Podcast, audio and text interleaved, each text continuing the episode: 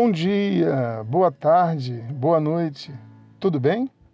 Hoje eu quero conversar com você tentando responder à seguinte pergunta: Por que quem prega palavras de autoajuda tem tantos seguidores? Vamos conversar sobre isso? Eu sou o pastor Carlos Farage, da Igreja Cristã Nova Vida do Fanchen, Queimados, Rio de Janeiro, e esse é o programa Simplesmente uma Palavra. Em Timóteo, capítulo 4, nos versos 1 a 4, está escrito: Diante de Deus e de Cristo Jesus, que há de julgar vivos e mortos, pela sua manifestação e pelo seu reino, peço a você com insistência que pregue a palavra, insista, quer seja oportuno, quer não, corrija, repreenda, exorte, com toda paciência e doutrina. Pois virá o tempo em que não suportarão a sã doutrina. Pelo contrário, se rodearão de mestres segundo as suas próprias cobiças, como que sentindo coceira nos ouvidos. Eles se recusarão a dar ouvidos à verdade, entregando-se às fábulas. Paulo escreveu esta carta a Timóteo aproximadamente 67 anos depois de Cristo, quando estava preso pela segunda vez em Roma, pouco antes da sua morte. Timóteo, nesse tempo, pastoreava a igreja de Éfeso, e eu quero analisar um pouquinho esse trecho da carta com você.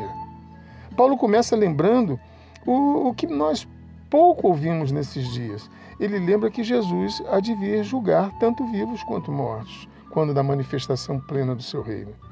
E exorta Timóteo a pregar a palavra com insistência, ou seja, pregar, pregar, repetir, pregar de novo, corrigir, repreender. Ele exorta Timóteo a não se deixar levar pelas coisas que estão acontecendo ao redor de Éfeso que era a segunda maior cidade do mundo na época. Portanto, Éfeso sofria muita influência em sua cultura, religiosidade, economia, etc. Paulo percebe o rumo que muitos cristãos estão tomando com o surgimento de falsos mestres que ensinavam exatamente aquilo que satisfazia o homem da época ouvir. Ensinavam exatamente aquilo que era agradável aos ouvidos, fácil de se viver, coisas que não exigiam mudanças, somente adaptações ou ajustes sociais, coisas com elasticidade moral e tolerância a toda forma de pensar. Isso era conveniente e atraía muitos seguidores insatisfeitos com a sã doutrina, que propunham um modo de viver santo, que certamente agradaria a Deus e não ao homem. Hoje a história se repete.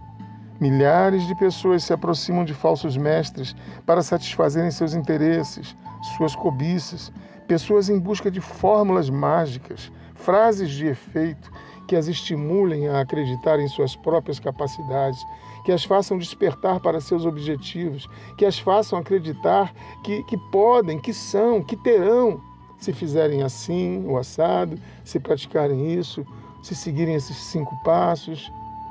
Ah, esses falsos mestres elaboram uma palestra e depois procuram no Google um versículo isolado, fora de contexto, em que possam ancorar as suas ideias totalmente distorcidas do significado original do texto.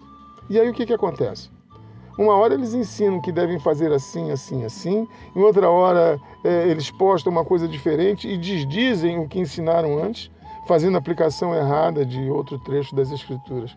Eu fico triste pela falta de entendimento do povo, que curte e elogia igualmente as duas postagens. Agora, por que isso acontece? Diz a palavra do Senhor no livro de Oséias, no capítulo 4, no versículo 6. O meu povo está sendo destruído, pois lhe falta conhecimento. Isso acontece porque o povo não tem conhecimento bíblico. As escrituras não estão sendo ensinadas por esses homens. E sim as suas frases de efeito, que, que, que, que batem e estimulam, não é o Evangelho, não é a palavra da verdade, como está escrito no Evangelho segundo São João, no capítulo 8, 30, versículo 32, e conhecereis a verdade, e a verdade vos libertará. Eles não têm esse conhecimento é, da verdade. A verdadeira pregação do Evangelho brota do texto, brota do texto bíblico. Pregar as Escrituras é ler o texto, explicar o texto e fazer a aplicação do texto. Paulo em nosso texto inicial, exorta Timóteo a fazer exatamente isso, em todo o tempo. Pois ele lembra: ó, oh, Timóteo, Jesus virá julgar os vivos e os mortos. E por que ele está com essa preocupação com Timóteo é uma preocupação com o povo e é uma preocupação com Timóteo, porque há uma sentença sobre esses falsos mestres. Em Osés capítulo 4, no versículo 7, está escrito: Quanto mais se multiplicaram, tanto mais contra mim pecaram. Eu mudarei a sua honra em vergonha. Querido, tudo que o homem faz é temporal. Só as coisas de Deus são eternas. E a palavra de Deus, a Bíblia, é de eternidade a eternidade. Portanto, peça discernimento a Deus para reconhecer os ensinamentos de Deus e praticá-los, bem como reconhecer os ensinamentos bons de homens, mas não confundi-los com a palavra de Deus, onde não há nem transformação, nem esperança de vida eterna. Eu quero orar com você. Nosso Deus e Pai, Senhor Todo-Poderoso, é em nome de Jesus Cristo que eu quero lhe pedir que o Senhor venha sobre este irmão, sobre esta irmã que nos ouve nesta manhã, ó Deus, nessa tarde ou noite, que o Senhor venha com uma unção, ó Deus, de entendimento, ó Deus, de discernimento da tua palavra. Ó Deus, que o Senhor venha enchê-la com teu Santo Espírito, ó Deus, para que o teu Espírito possa testificar neste irmão, nesta irmã, ó Deus, a palavra, ó Deus, a sua palavra, quando ela for pregada, Senhor. E eu lhe peço que se cumpra na vida desse irmão, dessa irmã, sempre a tua palavra, pelo propósito, ó Deus, a qual o Senhor tem lançado. Eu abençoo, Senhor, este irmão, esta irmã, abençoo sua família, sua igreja e faço isso em nome de Jesus. Amém. E graças a Deus.